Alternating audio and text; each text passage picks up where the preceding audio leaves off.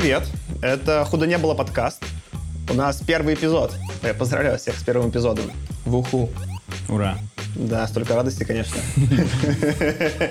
Э, Да, это подкаст, где мы обсуждаем э, научно-фантастические книги, рассказы и, надеюсь, в будущем фильмы, которые получили э, одну или обе э, самые престижные премии в мире фантастики. Это Хьюга и Небюла. Сейчас мы начинаем, начнем мы, ну сейчас, конечно, будет у нас очень древний 39-й год, то есть 80 лет назад мы возвращаемся в прошлое на 80 лет. И сегодня мы будем обсуждать э, рассказ э, Артура Кларка, одного из э, трех дедов фантастики. Э, Что-то ко мне понравилось. Ну, их там называют три отца фантастики, там, ну, а я три деда фантастики. Ну, это же 80 лет назад было. Ты очень смешной, Саша. На меня смотрят с осуждением сейчас. Э, Да, будем читать его рассказ «Как мы летали на Марс». А ты не представился, кстати, Саша. Э, Да, всем привет, я Саша. Я Леша. Я Аркаша. А я Артем. Привет. Е. Ну чё, погнали. Перед тем, как мы, кстати, перейдем к самому рассказу, у меня есть э, специальная рубрика для Аркадия, для Аркаши. Давай. Э, Я нашел, э, ну, я зашел на Goodreads, где я вижу все отзывы. Я что начал писать отзывы вот эти книги, которые мы читаем с вами. Я там нашел э, в рекомендациях девушку, которая писала тоже отзывы вот на э, то, что мы прочитали, там, на, на Ван Вогта, на Элджернона. Это какая-то девушка, по им- ну, она как Ханна записана, но она из Минска, поэтому давай ее зовут Ганна, ну, как бы на белорусский манер.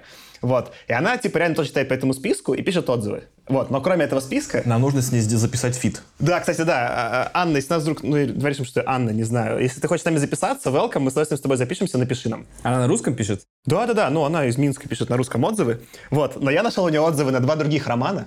Э, Один из которых называется «Ложная слепота», а второй «Эхопраксия». Как раз-таки в нулевом выпуске мы с тобой, Аркадий, обсуждали, что не для всех, да? Не для всех. Да-да-да. Да, я хочу при этом почитать оба отзыва э, э, Ханны именно для себя, Аркадий. Сначала первый, наверное, это на ложную слепоту. Может быть, я местами их перепутал. Э, Первый отзыв. Есть шанс, что после третьего прочтения я все-таки пойму, что там было к чему. И заодно потяну физику и воображение. Неплохо. Э, И отзыв на второй роман. Если когда-нибудь по ложной слепоте или хэпраксии снимут адекватное, густое кино с человеческими диалогами и внятным сюжетом, пусть не совсем, но реалистичной и понятной глазу архитектурой космических кораблей, я сильно взбешусь. Почему сценарий такой появился, а книгу вот написать не смог?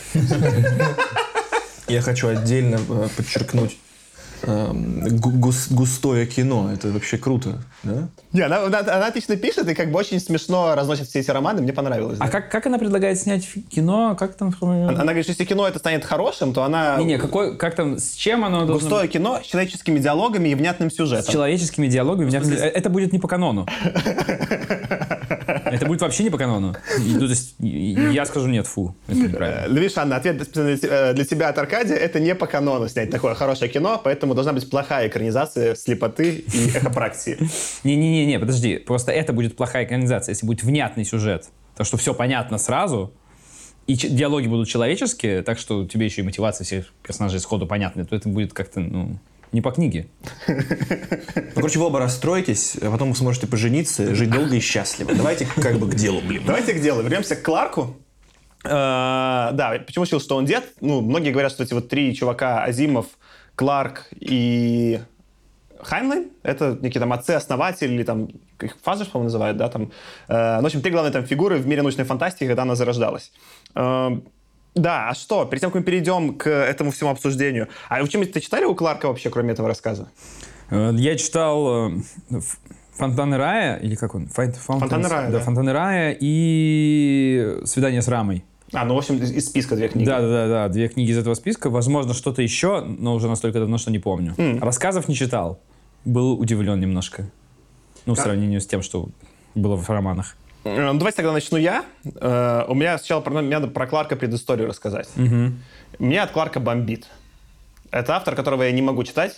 Э, Вот мы скоро будем читать Ван Вогта. Меня от Кларка бомбит сильнее, чем Ван Вогта.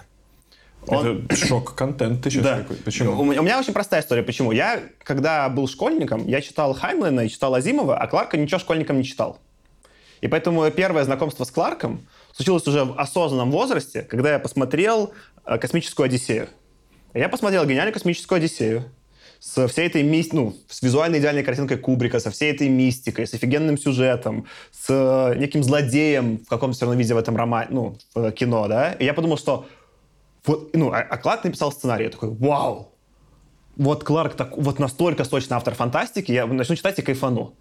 И я начал читать Кларка, и это, блин, самый унылый... Ну, к физике у него никаких вопросов и к науке, да?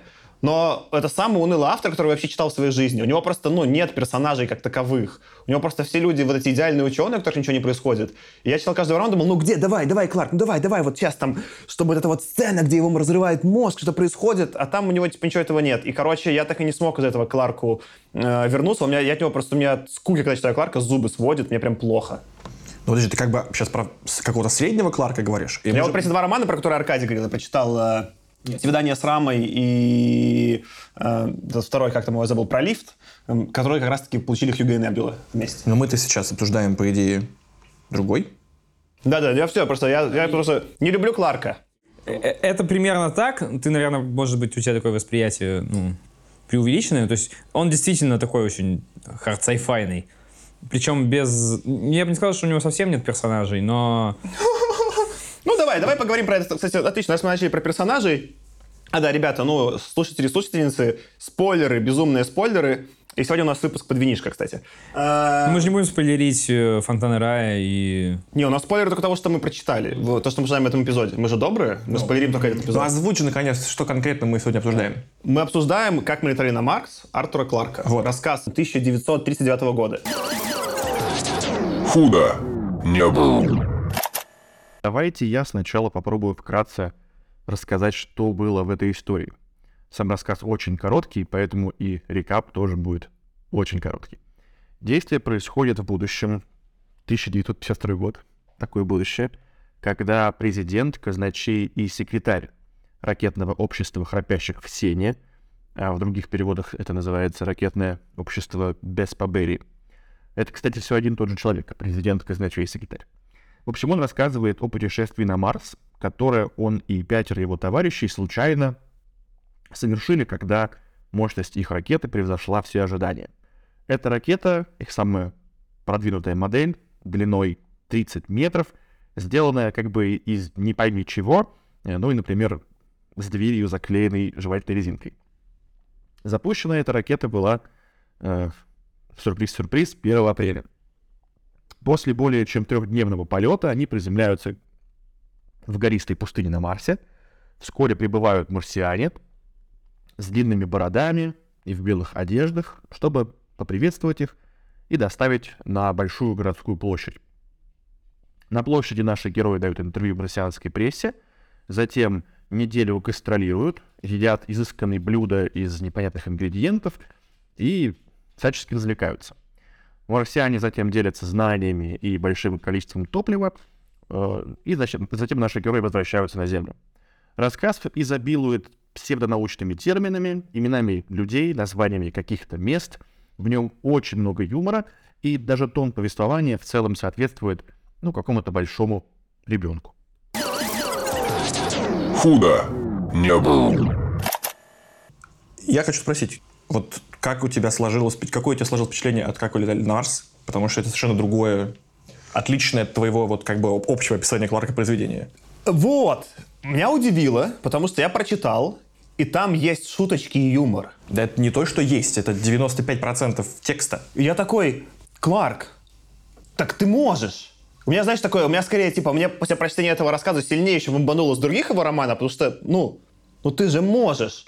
Он же шутит. Он такой, типа, люди что-то смешное делают, и у него даже есть какое-то чувство юмора, причем оно черное. Он причем, ну, у него такой там очень такой дарк, Типа ну, черный ироничный, просто он ироничный. Я бы не сказал, там, нет там, ну, там черно, черноты прям там ну, какой-то Ну там про смерть. Да, прям черноты ну, действительно не ну, было. Там, ну там они про то, что... Ну чернухи прям чернухи, черные причины нет. Ну, ну нет, ну то, что там, знаешь, он угорает с тем, что, ой, мы там делали эксперименты, поэтому 75% нашего общества умерло. Там такое все время проскакивает. Я такой... Да, совершенно случайно при взрыве там бомбы там никого не оказалось. Ну... Вот, и это все так весело и смешно. Я такой даже пошел, думал, типа, подожди, а сколько уже Кларку было лет? Может, он как бы, ну, к Дедковску там скатился? И он написал этот вот э, рассказ, когда ему было всего 22 года. То есть он еще очень юн, зелен. Вот он как раз-таки, помнишь, мы с тобой обсуждали, когда Азимова Робби, э, он еще супер малой. Но потом, когда я задумался, он хотя и смешной, этот местами, шутки там есть, да, в нем тоже персонажей нет. В нем все люди сведены до функций и шуток. В нем почти никого не называют по имени, а тех, кого называют по имени, они никакими человеческими качествами не обладают.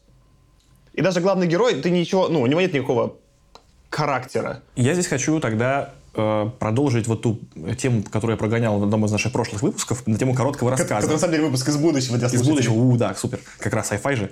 Так вот, это идеальная формула короткого рассказа, потому что претензия твоя понятна, но реально нужны ли тебе детали про этого там, главного героя, про других персонажей? Мне кажется, вообще не нужны.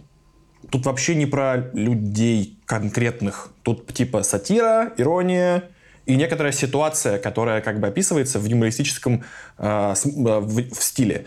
А, и тебе совершенно не важно, кто эти люди, ты знаешь их достаточно, чтобы понять, что они типа смешные ученые, и все. Ученые. Ну, такие в кавычках. И в этом смысле... Энтузиасты. Да, в этом смысле. Я хочу вас спросить.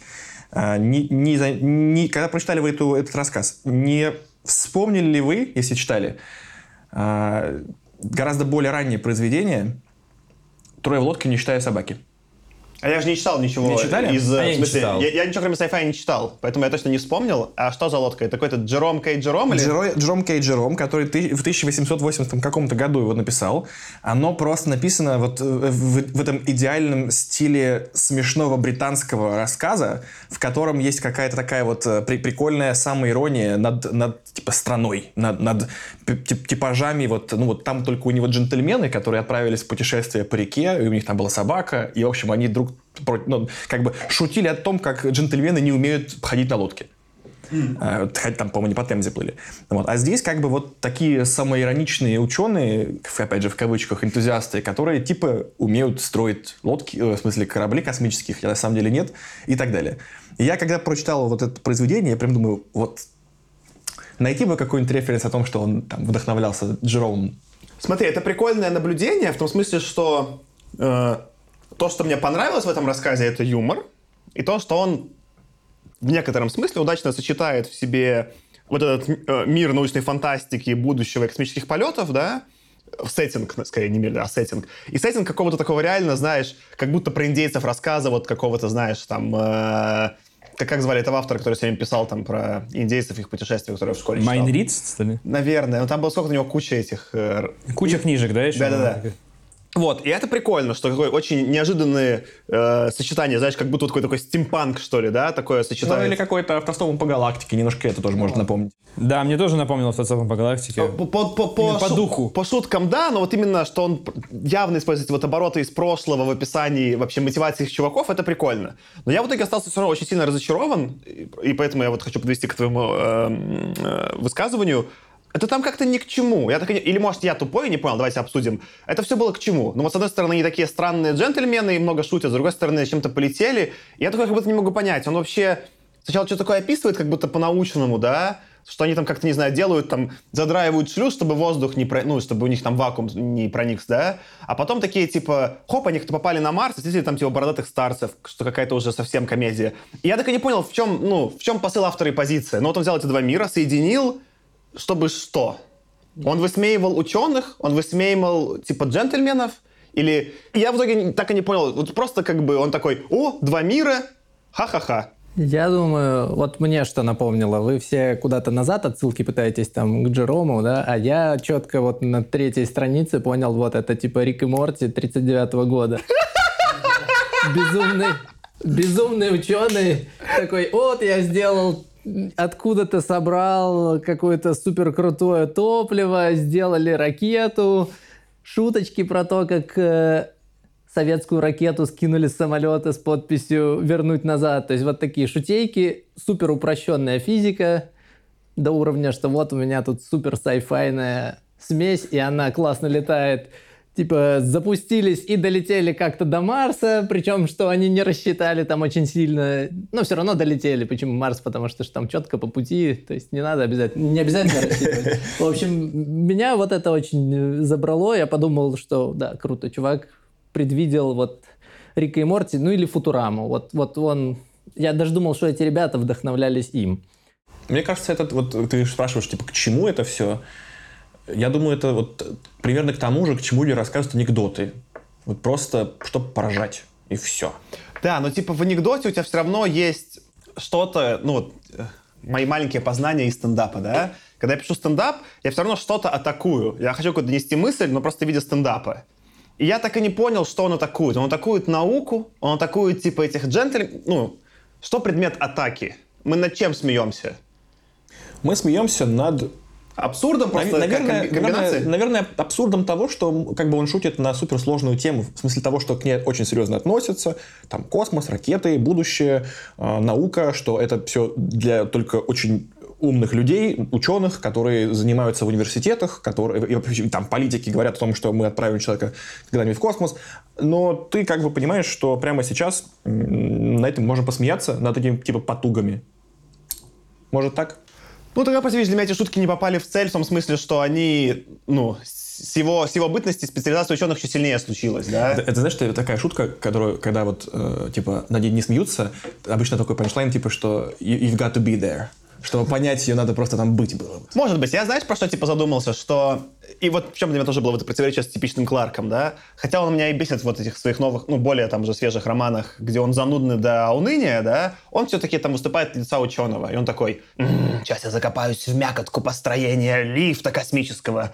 И вот, ну, я всю, всю, всю науку соберу и совсем разберусь, и вам весь мозг вынесу. Там все будет по-настоящему, да? И вот, ну, он взял какую-то свою сильную эту сторону и развил до того, что мне стало от этого скучновато, но я понимаю, что это вот его какая-то как автора сильная сторона.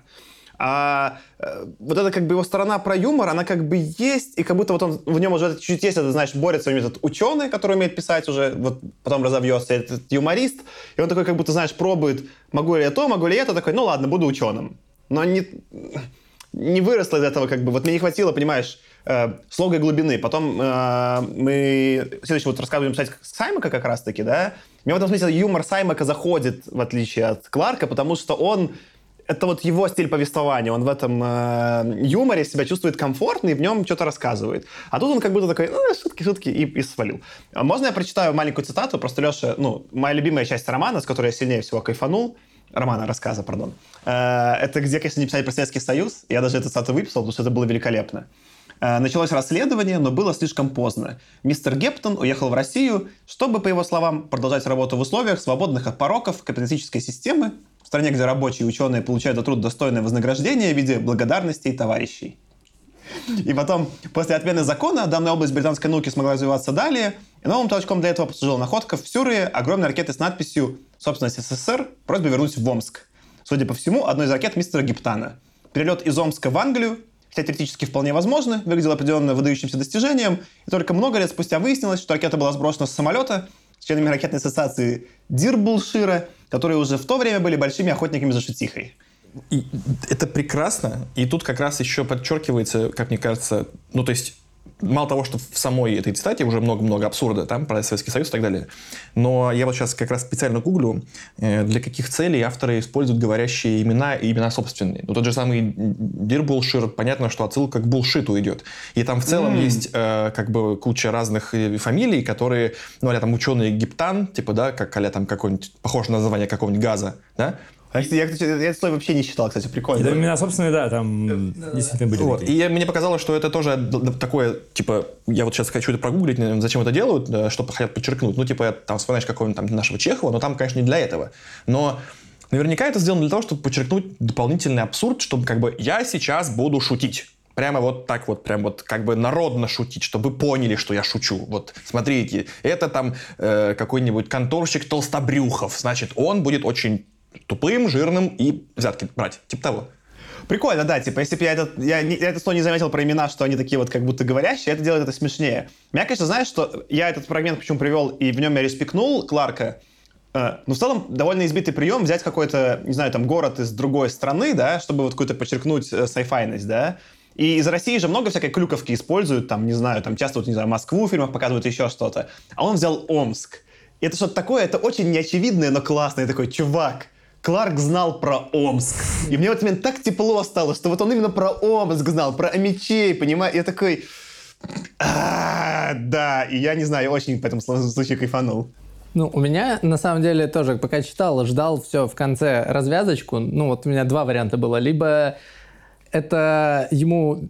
Ну, у меня посыл такой, что это все не настоящее, да, и в конце мне подтвердили, я сначала думал, что они все умерли там в момент запуска, и это последнее, что его мозг там нагенерил перед Какой-то смертью. последний, ой, не последний герой, Lost, да, типа? Lost, да.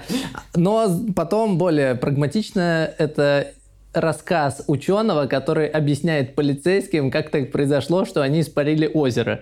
И, ну, это просто он какого-то набулшитил немножечко на, на- на несколько страничек э, с небольшими подробностями. Ну, то есть, это, кстати, вот больше к Чехову отсылка про то, как, ну, такой длинный-длинный-длинный сетап, а потом объясняет, и все это происходило вот там-то, там-то. Ну, и все понимают, что да, это мужик просто придумал там по пьяни. Это прикольно, это чем-то отсылает к нашему с тобой общему опыту, когда мы в летнем лагере писали очень смешные, ну, нам тогда казалось, объяснительные, почему мы там куда-то свалили. Там как бы это было такое соревнование, нас заставили писать объяснительную, почему, не знаю, мы там убежали ночью из э, комнаты, э, и мы там писали трех пятистраничное сочинение с таким, ну, типа, абсурдом. Но мне как-то, я просто, может быть, это из-за перевода, но я не почувствовал, что он это прям явно подчеркнул, что это шутка. Он как будто... Это ж не он шутку рассказывает, мне это, это его казалось- персонаж рассказывает шутку. Мне это казалось явным, что это именно вот, ну, настолько преувеличение, что уже ты не понимаешь. То есть это, это персонаж уже преувеличивает, и- или тут все само по себе изначально преувеличение. Ты знаешь, напоминает в некотором смысле, я вот как раз хотел сказать, ну, ты говорил про своеобразный юмор, да, но он же британец.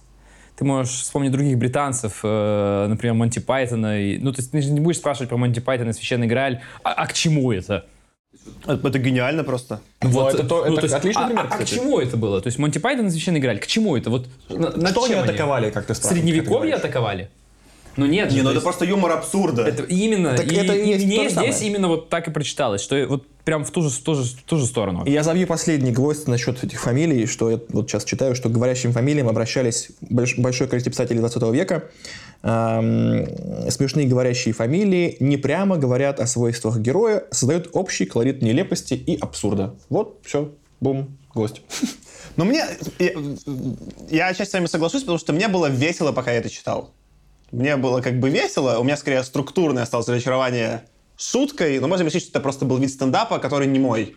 Чувак хорошо шутил, но просто не мой комик. Ну, особенно после того, как я прочитал, я, я эту штуку прочитал сразу после слена, и это было как вот легкий бриз, вот как ты форточку открываешь в душную комнату, и вот я такой, о, да, пожалуйста, пиши дальше.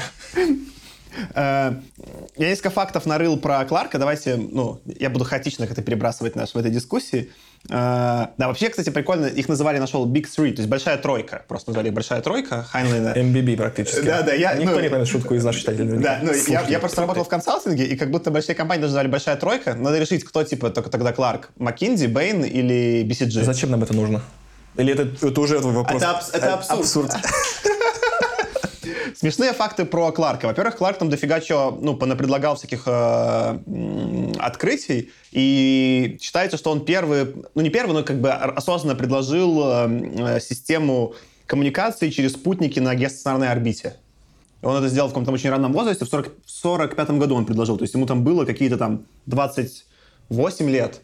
И, в общем, типа, это и стало частью, вот, ну, вся потом, когда система появилась спутников, это, в общем, Кларк придумал. Я такой прочитал, типа, ну, он вообще был ботан. То есть он такой не просто сайфайчик пописывал, там, знаешь, как Казимов, какие-то там книжки для школьников, он такой, ну, давайте спутники замутим, будет работать. И, типа, сработало. И я просто, конечно, ну, очень большим уважением к нему проникся. Я не, не знаю, что на это ответить, но я, мне сейчас подумалось, что как логичное продолжение вот этой всей фишки, что фантасты придумывали какие-то научные штуки, и потом некоторые из них сбывались, нам, как людям, которые делают подкаст про это, надо тоже что-то такое придумать а, для будущего. Потом, если это сбудется, люди потом будут говорить, типа, блин, чуваки шарили вообще. А мне только вчера написал Вася, э, это герой моего другого подкаста, психотерапевт. Э, Он мне прислал сообщение э, про то, я даже, я даже прям прочитаю, что потрясающая новость. Французская армия нанимает писателей, фантастов и футурологов, чтобы они теоретически рассматривали стратегические последствия использования прорывных военных технологий. Группа под незамысловатым названием «Красная команда» будет напрямую подчиняться агентству оборонных инноваций, ведомству Минобороны, которое ранее представило публике противодронные ружья и реактивный лонгборд. Фрэнки Запаты.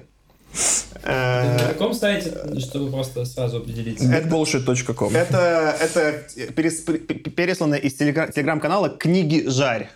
То есть это просто, ну, точно не фейк.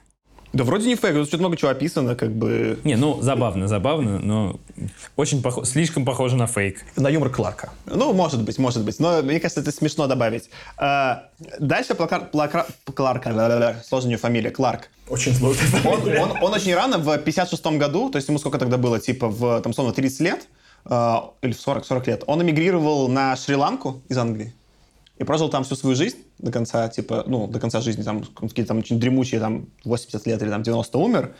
И он там начал заниматься скуба-дайвингом, как это по-русски? Ну, Ныряние с... Подводным плаванием. А, Вот. И он, там, Дайвингом. и он там, не просто он только начал нырять, а там еще никто этого не делал, скорее всего, и он открыл э, под водой храм, типа темпл, Конусварам темпл.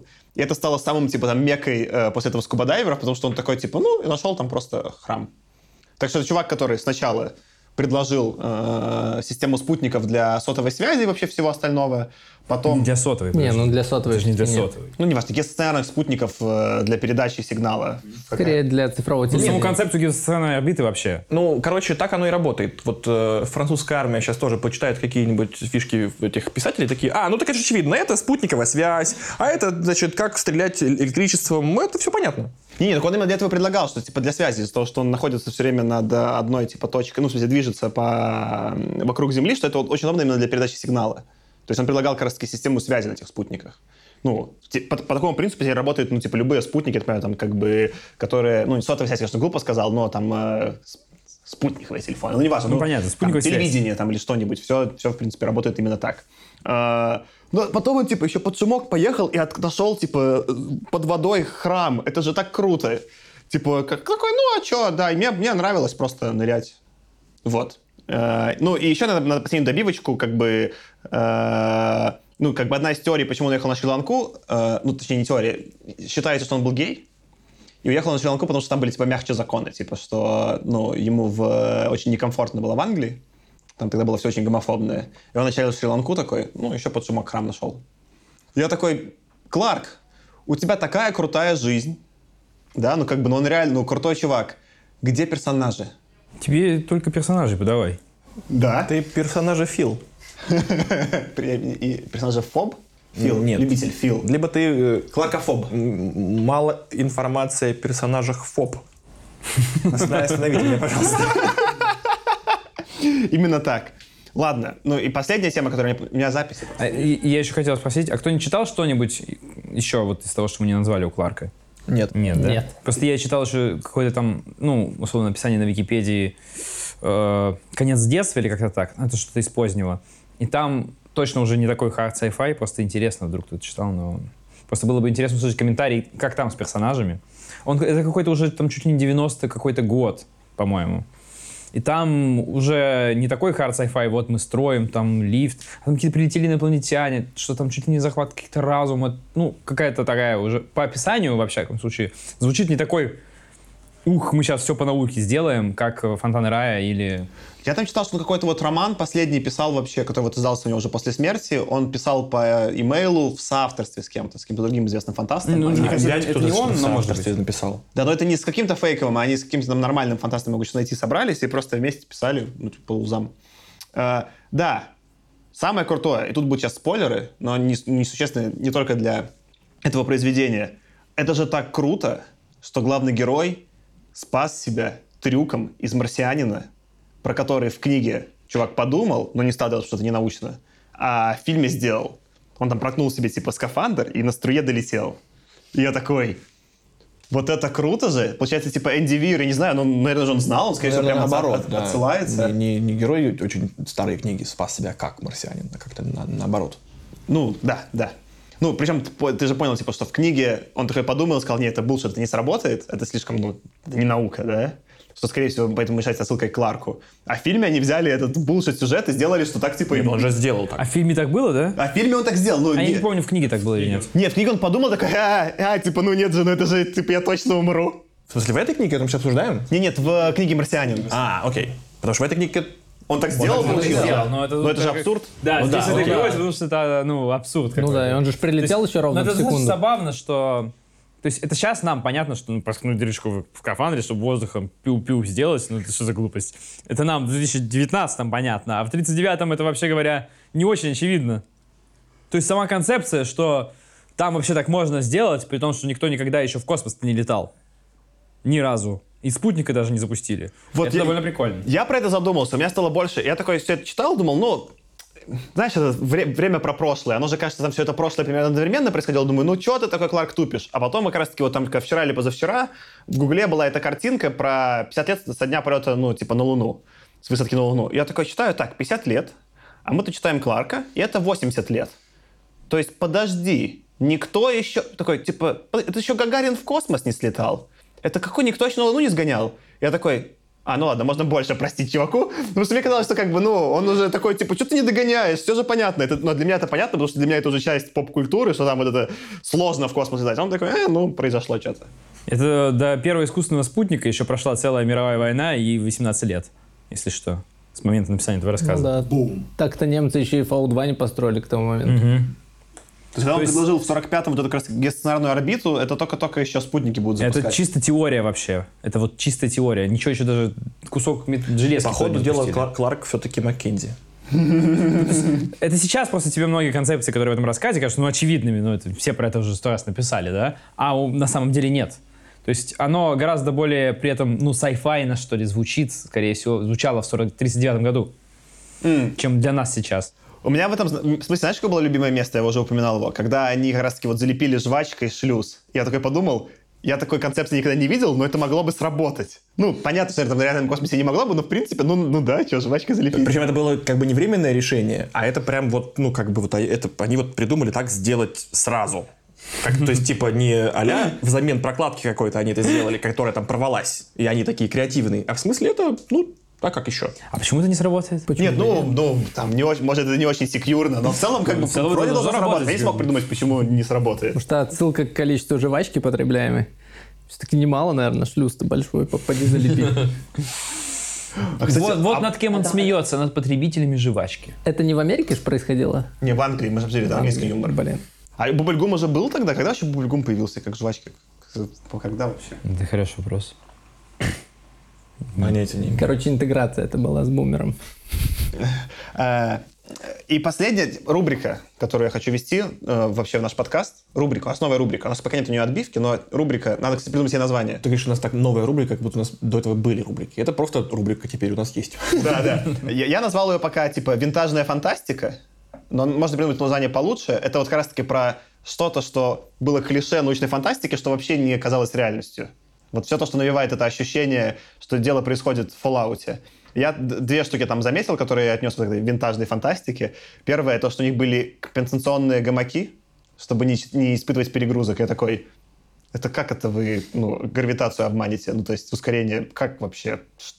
Такое вообще возможно технически? По-моему, нет.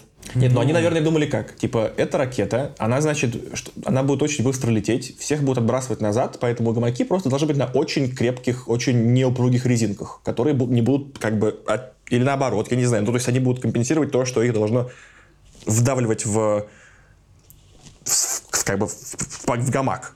Да, ну там, как я понял, ну, э, там он это не очень поясняет, но в целом есть такая научно-фантастическая концепция, что вот можно что-то такое сделать, чтобы перегрузки не испытывать. И Я такой, типа, а как ты собираешься с ускорением, ну, э, тебе плохо, ты не можешь сделать компенсационный гамак, или можешь? Не, сейчас же вроде как эти ложементы для космонавтов и всегда отливают прямо по форме.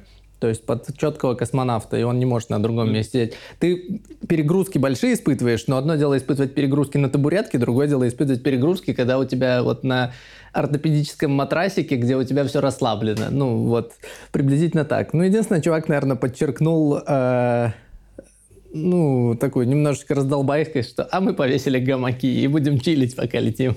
Вот. Он, наверное, суть как бы улавливал, что надо лежать плотненько, но под каждого Чтобы, сшили- чтобы ускорение, в принципе. Да, под каждого сшили специальный гамак. Окей, окей, Э, прикольный тейк. А, Ну, а вторая тема, которая мне понравилась, что они когда прилетели на Марс, там, конечно же, были движущиеся дороги.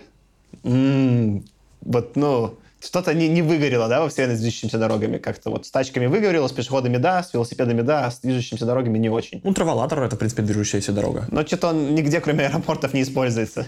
Маск еще пытался что-то машины катать под землей. Они же тоже не сами ехали, они вставали Не, на не, платформу. они сами едут.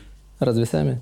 Те, которые в туннеле под э, LA, они сами едут. А, Ну, Там просто вариантов мало, поэтому они могут быстрее. сроки подходили к концу, надо было релизить, поэтому сами едут. И не так быстро, как обещалось, и не в туннеле, а Нет, где-то в за городом. Швейцарии есть какой-то туннель здоровенный, в котором ты сначала едешь по туннелю, а потом ты заезжаешь на какую-то платформу, и которая тебя на поездовых рельсах куда-то там везет, потому что там какой-то туннель большой и страшный, ну там что-то такое. Я не помню точно.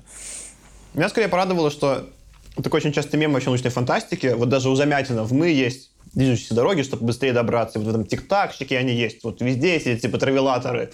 Просто это какой-то такой вот... Так должно быть в будущем. И нет. Ну, эскалаторы везде есть.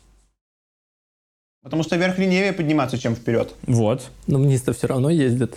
И травелаторы в аэропортах е- есть, которые просто вперед идут. А еще есть беговая дорожка. Опа! А еще есть Которая, которая антидвижущая дорога, но чтобы ты, наоборот, ну, типа, потратил на ней энергию, а не сэкономил. А еще есть велосипед с беговой дорожкой вну- вместо педалей. Бум! Ты Велостанок, что ли? Н- Нет, не велостанок. Это про велосипед. Только у него нет педалей, нет ремня. У него, как бы, э, по сути, лента. Ну, там обычно роли. Ну, ладно. Ну окей, но там ты, в смысле, ты как будто бы идешь по такой же, такому же материалу, как беговая дорожка, и крутишь при помощи ходьбы колеса. А, понятно. Понимаешь? Чего? Беговелотренажер. Типа того. Люди, люди, куда, куда катится мир? Sci-fi, бро. Где, где наши движущиеся дороги? Да, я такое передумал. уже придумали. Да, я передумал, хочу движущиеся дороги обратно. Все, у меня все. У кого-нибудь есть какие-нибудь еще классные тейки про это? Я только думал, что движущаяся дорога в контексте беговой дорожки, это если ты хочешь покататься на машине, но не хочешь далеко уезжать, еще телек хочешь смотреть, пока едешь, такой типа вау. Или если ты Флинстоун, типа.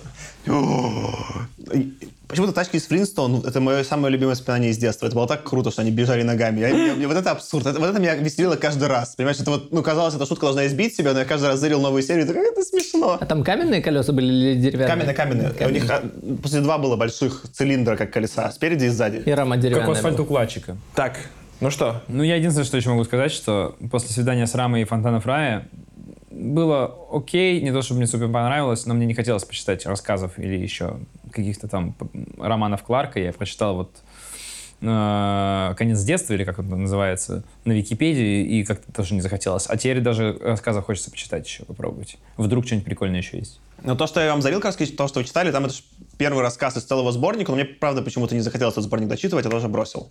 В общем, кажется, что можно попытаться вывести какой-то закон а, уд- удачного короткого рассказа.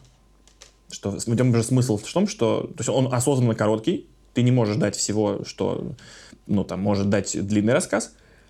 И поэтому, если после прочтения короткого рассказа тебе не хочется продолжения и не хочется больше деталей, значит ок.